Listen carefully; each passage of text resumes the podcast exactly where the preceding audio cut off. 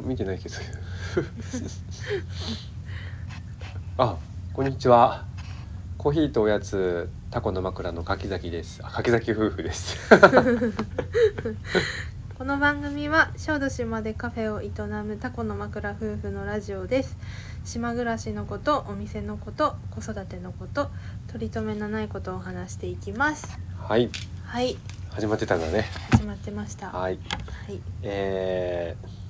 何からいきますか今日のおやつとお茶から、うん今日のおやつとお茶から、毎回ね 毎回あのおやつとお茶を用意して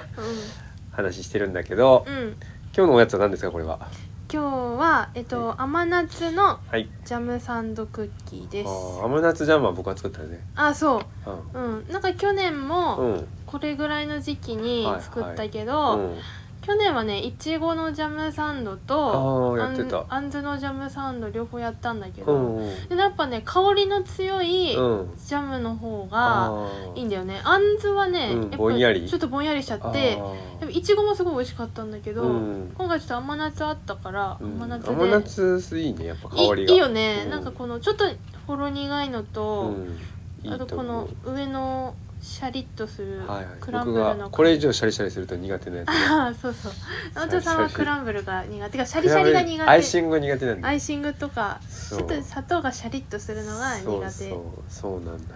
うんで今日のコーヒーはそれにちょっと合うかなと思って、うちのブレンドのキリンの夢のね、うんうんうエんちチょオピアブレンドにしてみました、っと合うかやってみやっるてみて、うんエチオピアはやっぱ特徴的なその花みたいな花のような香りっていうけど、うんすごいエチオピアナチュラルはうんすごい香りがいいんだよ ね、ジャムサンドうまあーうまいうまいそれど食べれた方どがいいれよこどれれこどれどれれ作って多分5日ぐらいだけど、うんあ5日じゃない1週間経つか、もう馴染んでてうんうん美味しいめっちゃ美味しいいいねうんこれがねちょっと結構好きなクッキーなんだよね、香りがいいよ、生地はちょっと柔らかめで、うん、うんでこうジャムがあってうん上はシャリッとしててうん美味しい、うちょっとねんイギリスっぽくないうんイギリスの田舎のお菓子みたいなうん私のイメージイメージねうん、うん、コーヒーにも合うしいいですねうんうんはいはい、じゃあ今日は、うん、テーマテーマ昨日私の、はい、まあ、旅話をうんしたから、はい、山本さんの話僕をのしようと僕思うのんだけ旅どのうんうんまあ、山本さんはさ、うんやっぱさちょっと人生旅みたいなとこある人じゃん生旅だな しかもすごいさうんあの波乱万丈だあまあ山あり谷ありの人生が旅だだってさうん私が三大学のうんなんかちょっと第一人者みたいなあの、はいはいはい大石先生うに、んなんか家族のことを占ってもらった時うんうに、んまあ山本さんのことをそもそも大石先生知らないから、はいはい生年月日と、まあ、生まれたところと時間だけ伝えたのに、はもう第一声いが、うんなんかあなたの旦那さんは相当変わってるし、相 当ななんかあの冒険好きだって言っててえー、すごいいいもうズバッと当てたって思っなてる、ほどまねあそれぐいらいうんそうなんか心はねいつもないそかうだそう,、ねいうのを求めてるよね。そうだねもう冒険うんまあでも冒険っても案外ねなんほん大したことないんだけどね全然いやいやなんかいろいろ話はさうん 私周りからも聞いてるからさすごい人はいっぱいいるからねなんかこう、うんうん自分なんか大したことねえなと思うけどそのね、うんあのレベルが違うんだよ だ大したことある人のさレベルがでも石川仁さんとかそういうレベルでしあょー相当のスそうレッ そドうです相ね当のもう石川仁さんって言っそうてそううん足舟を作ってね自分でね太平洋をこう横断したような人なんだけそどう ねだから八本さんの旅はね、うんもうそういうレベルなんだそうだねなんか憧れがいっぱいいるからそう孤ね独で、うんえっ、と一人で、うんなんか砂漠を横断するとかそうそうこうそういえばこの間ね野田智介さんっていうあーまあカヌー第一人者の方ながるほど亡くなったけど、うんうんその人たちのその人の本とか、うんうん好きだったもんね、あーうんうんなんかユーコン川ってうん行ってみたいなと思いながら行ってないけど、あーなんか山本さんはうん旅のジャンルがさ、うん何個かあって、うやっん、ぱカヤックのガイドやってたから、うんうんそのガイドのさ勉強とかで、はいはい、まあ、い知ろいろ床行ったりうん沖縄行ったり、はいまあ、四万十とか、まあ、四万十じゃないや、高知とか、そうだね高知とかも行まあっ、またありは日本全国カヤック系の旅もあるし、そうだね、まずュージ瀬戸内海をそうそうそう横断したありとそかうそう瀬戸内海それもあるねうん、そうあとはう、ん まあ初めての海外旅こ行とかまあはうん、それが初めてっていうか初めての一人で海外行ったのが、うんまあニュージーランドなんだよねあそれがあるじゃん、うんまずその留学編留学編、もあるし、えっ、とあとはやっぱうん一番大きいのは、うん、あのー、なんだっけエベレストのエベ登レりストに挑戦しに行ったっていうエベレストみんなエベレストって言ってもねその頂上は8,800何メーターって言って、うん本当にもう死ぬか生きるかみたいなとこうんでうんすごいんだけど、うんそこ行くにはやっぱりねトレーニングもちゃんとしなきゃいけないし装備もいるし、うんお金も結構かかるんだよそれは。うんただそのみんながそのアタックするうんベースキャンプっていうね、うんそこが5,500メーターぐらいあるんだけど、うんそこまではトレッキングみたいな感じで、まあ、んうんちょっと数万円の、まあ、許可証さえあればうんうん誰でも行っていいみたいなのがあって、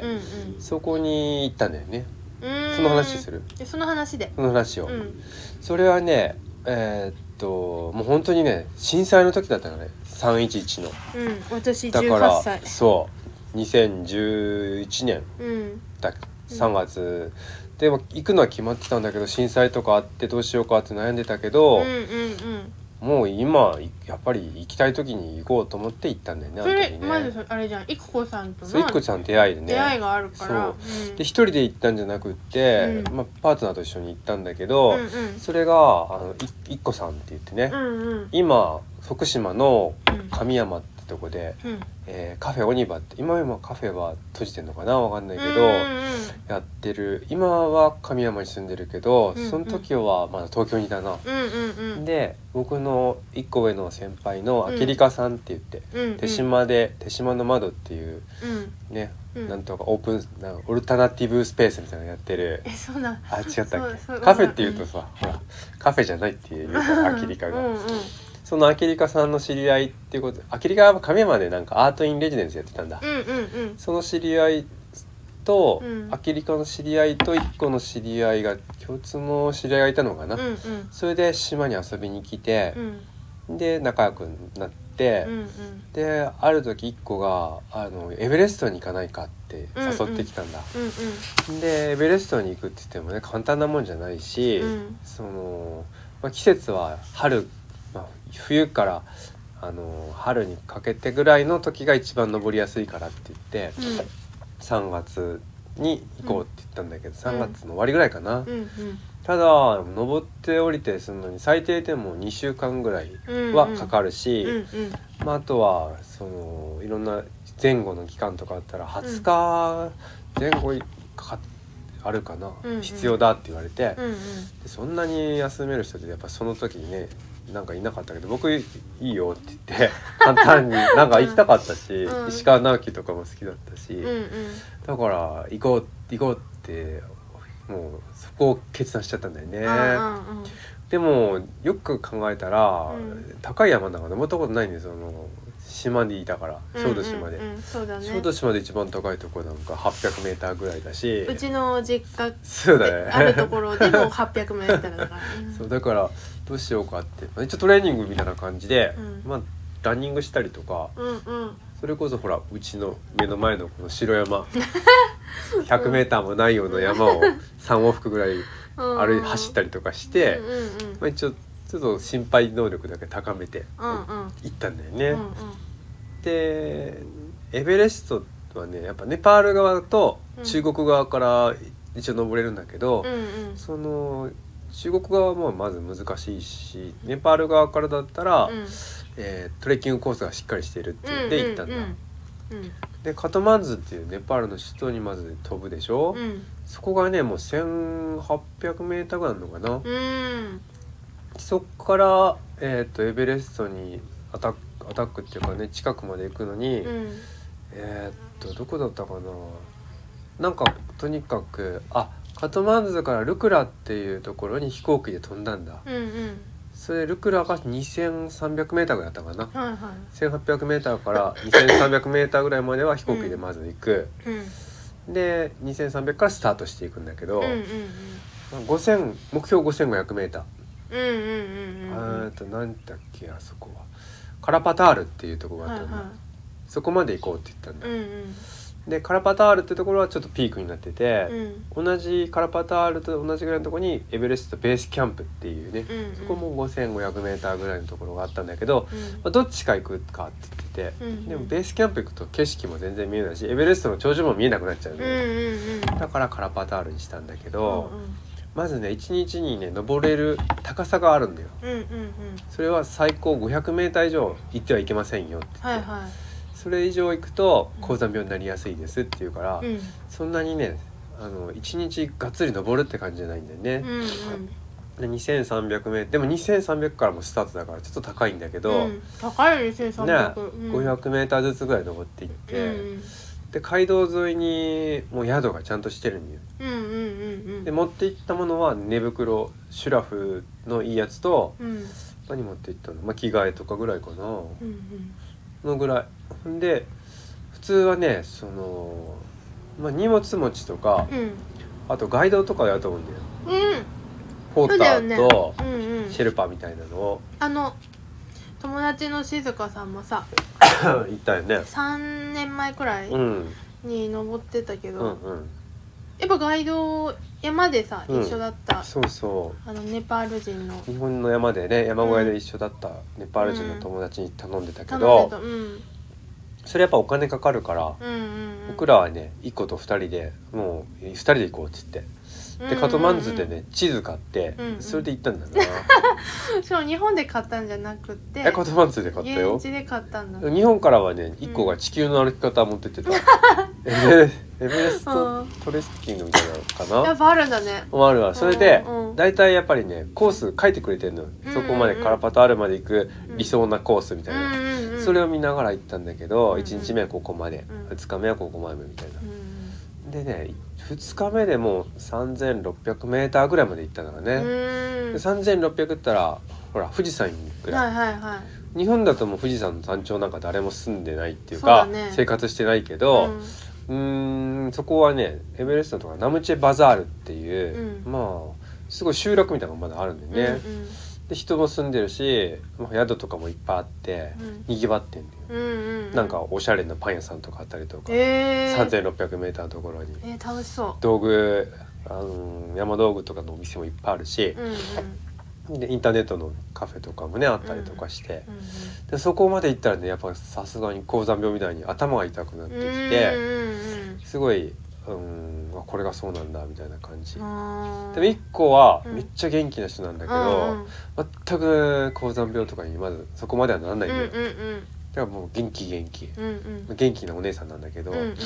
元気でうんで毎日さうん宿でううん宿とか行き行く途中にもカカフェみたいなのがあったり今ややご飯屋さんがあってうんうんそこでご飯食べながら行くんだけど。うん毎日ねダルバートっていうあーうんその豆豆ののうんうんスパイス煮込みみたいなのが、ねうんうんうんあってとごカレ飯ーがあみったたいんだなよね。で僕らはすごいそれがすごい好きでいやー美味しいって言うよねうんうんただ、まあ、一緒にね歩く人たちいっぱいいるんだけど、うん外国の人とかそれすごいなんか苦手なのかえサンドイッチとか頼んだりとかパスタとか頼んでんだけーぼんやどりしてるからかなうん僕らすごいそれがね宿ごとに味違ったりして。あーすごい楽しんでたいやそれは楽しそうだなバクバクで高山病になると食欲もなくなったりするっていうけど、うん美味しかったからすごい食べててね、元気だったねえーいいねうんそんなのやりながらねあとその 3,000m ぐらい行った時に一回、なんかね高度順応ってやるのよね、うんうんうん高いとこに上がっうて、んでまた下がるみたいな、はんはんはんはんでそこで一回そういうのやりながらえ下がるってどういうらことまあだから3600ぐらいで宿は取る、うんうん取ったとこで普通2泊するんだけど、うんうんその日の次の日はもうい4,000ぐらいまで行っても、うんまたよ3,600に下がってくるの、えー高いとこに1回行ってうんまた下で下がって止まるみたいな、えージグザグ進んでいくのよすそうかそうしないと、一気に行くと体が順応しにくいからうん、なるほど高いとこ行って下がってうんまた上がっていくっていう感あじそんなんやっていくんでーね、うんうんうんだからね毎日登れる距離が決まってるから、うんうん街道を一緒にスタートした日が一緒だったら、うんうんだいたいね街道を歩くのが同じようなメンツになってくるのよなるほどなるほどだからなんかいつも挨拶する若いグループとか、70歳で一人で歩いてるおじいさんとかもいたなすごいなそういう人たちと仲良くなってくるだんうだんうんん、うんで「おう今日も頑張ろうだな」みたいな感じで、うんうんでどんどん行って何からな5000本当にね 4,000m ぐらいの上行ったところでね、うんあすあのそう寺院みたいなのもあるんだようーんそこでもう暮らしてるその若いお坊さんみたいな人とかがいて、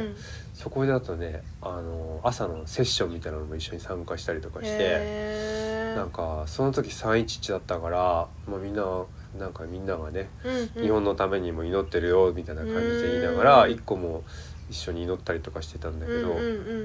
祈ってる間に一個はねそこで宿に荷物置いてたとこからなんかお金と下着とか取られてたけど祈ってたの に祈ってたのにせっかく祈ってたのにそうそんな感じでうん進んでいってそうだね最後がねえーっと 5,000m のとこ最後の日は相当朝早く行ったかな。うんうんうんそしてね行く時にその高いとこ行くと本当に息をいっぱいするからうんうん脱水症状になりやすいんだねへだからカバンの中に、まあ、水筒の、まあ、ビニールの水筒みたいなのにーうんこうストローをビーって伸ばしててカカバンの外まで伸ばしててすぐカバンのこの肩掛けの横にあーなんか見たことあるかもホースがあってうんうんそれでチューチュー吸いながら行くんだようんうん俺その最後の日なんかはね朝出発したらもう水が出なくなっててえでどうしたのかなと思ったら水筒が凍ってたりとかして、えー相当だから寒かったんだねあの時なるほどねだって氷河とかも見えるんだからね、えーでもそうだよね標高最後高いしうんそう寒い中、うんでも日が出てくるとあかまあ暖かくなって、うんうん一緒に歩いているようなグループのアメリカ人の3人組とかは半袖短パンとかなのよ、 よくわかんないけ うんいどやもうそれアメリカ人っぽいねアメリカ人とかはうねんすごいなと思ったけど僕と一個とかはうんうん結構防寒がっちりやってるのに、うんうんうんうんその横短パン T シャツとかで歩いてくんだから。いやそれよく富士山でもい るじゃんそういうアメリカ人うんで最後ねうん5500まで行く時にねんようやく頂上が見えてきたところで1個が今度はねうん高山病みたいになっちゃったんだよねああ最後ね最後の最後でんうんもう頭がガンガン割れるって言ってうんもう歩けないってなってうんうんでもうすぐそこ本当にここから白山ぐらいの感じだよああこれは目の行き前たいよね行きたいでしょまあそこなんだよ頂う上ん行きたいねだから1個ともうい ゆっくりでいいから行こうって言ってうんうん行ったんだけどその 5,000m の時のねうんあの感覚ってはうん本当に苦しいんだよなんかもえそのさ 5000m のあたりにうん宿はないの、う 5,000m とかにもね 5,000m とか食堂だけあったけどああ4,800ぐらいうん5 0 0 0とこにあったな 5,000m ところの一番上の宿があるんだよあーはんはんはんそこから5,500を目指したんだけど、うんうんもうほんと苦しあいーもう登り3歩登ったら息止まって息するみたいなやば感じいねもうでもそこで登山家の人とかはねまだススイスイ行けるんだけど、うんうん僕らは全然だから行けなくて、うんうんしかもなんかねあれ今思い出したけど、うん散歩歩くとなんか乳酸みたいなのがうんうんうわー出るようななんか筋肉痛みたいになったわ、だから登るの大常変だにった筋肉痛そうみた大いな感変じだったなでるもほどなんとかなんとか5500のそのうんうんピークカラパタールのピークまで行っうんて、で一応あの頃なんだっけタルチョっていう五色の旗みたいなのがブワーってあるよううん、なあとこあはるいのよはいはいはいうんそこでねあの時ね頭も全然動いてなかったんだけど、うんうんそのてっぺんみたいなところにそういう旗とかあうんうんって、一番とんがってるとこあるんだけど、うんうんそこ立っちゃったんだよね、うんほんで写真撮ったけどうん今もあるけど、うんそれねその時だけ風なかったんだけど、うんうんそれ降りた瞬間ブワーって風があって、えほんとそこ立ってるとね後ろ落ちてたかもしれない落ちてたやばら後ろ絶壁なんだよも怖っう、うん、あそこ立っちゃいけないとこだったかもしれない立っちゃったけ立どっちゃった けどでも頭も動かないしでもそうだからねちょっと朦朧としてて 朦朧としてなんか立ったねそうあで5,500まで行って、うんまうんあ、その超遠くにエベレストの頂上とか見えてるんだけど、うんうんそういう8,800まで行く人はそこからまたどんどん行くわけだけど、うんうんあれは本当にすごいなと思ってあもうー5,500でもしんどいのにうんうんうん8,000メーターとか行くともうだって本当すごい8000ってもそこからうさらいやにすごいよね5,500から3,000メーターぐらい登るからさらに富士山そう登り始めるぐらいでそうそうだよあれはすごあーいすごいねでもとにかくそこまではトレッキングみたいな感じで行けたなるほどねでね登るのは大変なんだけどね降りるのはもうスイスイなんだよ本当に、へもうその1日 500m しか登っちゃいけないって言われるんだけど降りるのはなんぼでも降りていいのよ、ーうんうんうん降りれば降りるほど楽に体が楽になるからそうだだかよねら行きは何日1週間ぐらいかけたんだけど、うんうんうん帰りは3日か4日で降りたもんねあーすごいねう、んそうそうそうそんな感じでねう、んうん歩いたよそれであその面白かったの は何かなうーんあ空港がね特殊で、うんそのルクラっていう空港めっちゃもう幅短いんだよね、うんうんで斜面にできててだかうんうんら降り立つそこに降り立つ時は下の方から上に向かって降りるんだけど飛ぶ、うんた飛び立つ時は上から下に向かってバーッと飛ぶんだけど、うんうんそこがねいつも霧とかがかかってなかなかと、うんうん飛ばないんだよね、へだからね僕らの時は運がよくってーうんスムーズに行きとか帰るとか行けたんだけど、うん1週間ぐらいそこに足止めする時もあるのうーん霧が出たりとか風が強くて飛ばないとうんうか、んうんいその時はもう空港の中とかで喧嘩なるって言ってやーなるでしょそう切符を取り合ってで僕らはうまいこと言って、うんうんまたカトマンズに帰ってきたけどうんうんうんうん、でもすごいやっぱ面白かったねあれは。また行きたいうんなんかね、うんその5,500までは結構やっぱ大変だかうんら、うん宿にもねシュラフ持って行って、うん宿の毛布だけあってそれかぶって寝たけど、うんそのナムチェバザールっていうところだったら、うんうんそのルクラ飛行機降りてから2日ぐらいで行けるかうら、んうんうんしかも 3,600m ある程度高いし、はいはいでも面白い街があったりとかするうかんうんら、うんまあ花田がね、うんあの小6ぐらいになったら行きたいなとは思ってね、一緒に。いやーいいねうん行きたいよねなんか面白いからいやいいかもなんかそのネパールまあそ多分ねエアビーとかあると思う今ももしかしたらそうだねなんかどっかの普通の家とかにさうん泊まってあるかなあるんじゃないかなだから今よりも多分もっとエアビー普及してると思うからうんうん民泊がね そのまあ私はうんとにかくうんえっとダルバートあとあモモを食べるっていうももねモモモモっていうねなんか水餃子小籠包みたいな餃子でしょうーんそれもそうなんだけど具がねうんやっぱ水牛とかはないのはいなんか多分 なんかねうーん水牛か、うんまあ、ベジもあるらしくおおてそうねなんかやっぱねヒンドゥー教だからうん牛は食べちゃダメなんだけど、おー水牛はいいの よあネーパなーるル、うん、水牛のモーっていうのがすごい気になってあーてへーそれが食べ私ねその皮に包まれてるほどあ食べ物がやっぱ餃子もそうだけど好きだから、あはいはいそれ気になってるしあーまあ、ダルバートもうん私ほらダルカレー好きじゃん、はいはいあのぼんやりはいでもんどんなダルかわかんないけどそうねいろんうなん宿によって違ってたけどねうんあとそういえば街道沿いにねその水牛じゃないけどヤクとかねあそれがねああエベレストの登山やっぱ登る人の荷物を運ぶ隊列とかあってね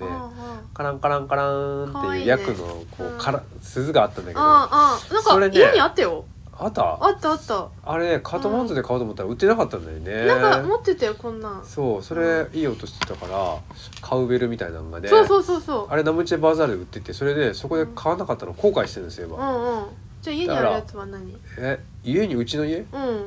かうちのカーベルみたいなのあったよそんなのは違うじゃあどっか別の国で買ったんじゃないあれを買いに行こううカランカランっんていや花田と行きたいねそうだね行いきやたいです小学校6年生あ卒業旅行じゃんそうだねそれを目標うんにそうそう行った なでまあ大変だったけどね面白かったわう本ーんでもカトマンズ帰ってきたらなんかあったかいし、うんうん喧騒がまた面白かったり、うんうんうんその後ねちょっと日日にちがあったかうら、んうんえーネパールの南の方のインドの国境あたりのチトワン国立公園っていうとこも行ったんだけど、うんうんそこはほんともっとのんびりって感じでいやね南は川のんびにりなんだサイが泳いでたりとかしてあそれいいすごいじゃん楽しかったよ、うんうんまあ、ネパールはまた行きたいなと思うねあーそうですねはい、なんかね行きたい国はいろいろうん、妄想はしてるんだけどだからさ話してさっき言ったじゃんこの何またさ別の放送でうんお互いなんか国内編、うん海外編でそれぞれ行きたいところを一個ずつぐらいうんうんあげて、はいプレゼン大会しプようレゼンでそう、んそうそう行きたい理由はい見どころおーいいねをお互いにうん発表して魅力をねこの場を借りてじゃあ そうそうプレゼン大会のプレゼン会もしよ大会そうういいよでどっちか傾いた方に行くっていうああいいねうん、今年はどっか行きたいですね行きたいね、うほんん、本当まあそうねうんうんコロナもそろそろそうだねねでもだってそれ十何年前だもんね12年前か、うんその後ねうんあのータイとかチェンマイとか行ったこともあるけどまあそれは次回にしよそうねう、うん、またはいとにかくねあそうあとは最後はね、うんおちっとすればね、うんネパールから帰ってきたらね、んあのー空港どこになったのかな成田になっちゃったのかな羽田に着く予定がうんうんうんで荷物待ってたら荷物が最後まで出てこなくて、うんうん結局ね荷物なしだったのよ成田でやばいね肩掛けのなんかちょっとだけ貴重品で入ったやつを持ってうんうん小豆島まで帰ってきたことがでも荷物帰ってきた、最後ねシンガポールになったらしくってあーちょあれ送られてきたけ経由ど、がうん、あー こんな肩掛け一個で小豆島帰ってきたわ いいじゃん帰り荷物なうん くて、軽かったけど、逆に送ってくれたらそうそうそんな感じそんな感じまあ山本さんのねうん、冒険話は本当にいろいろうん、あるんだけどさ、まあちょこちょこ出しながら今度もやりますうよん、うん、はいはい、じゃあ今日はこんなところで今日は長こくんなっち感じゃでったえっとこれは何編になるんだ、うんえっとエベレスト編かエベレスト編うんうん、はいそんな感じで、はいまたは次い回次回うんお 会いしましょはうい はいどうもありがとうござ はいいまあしりたがとうございました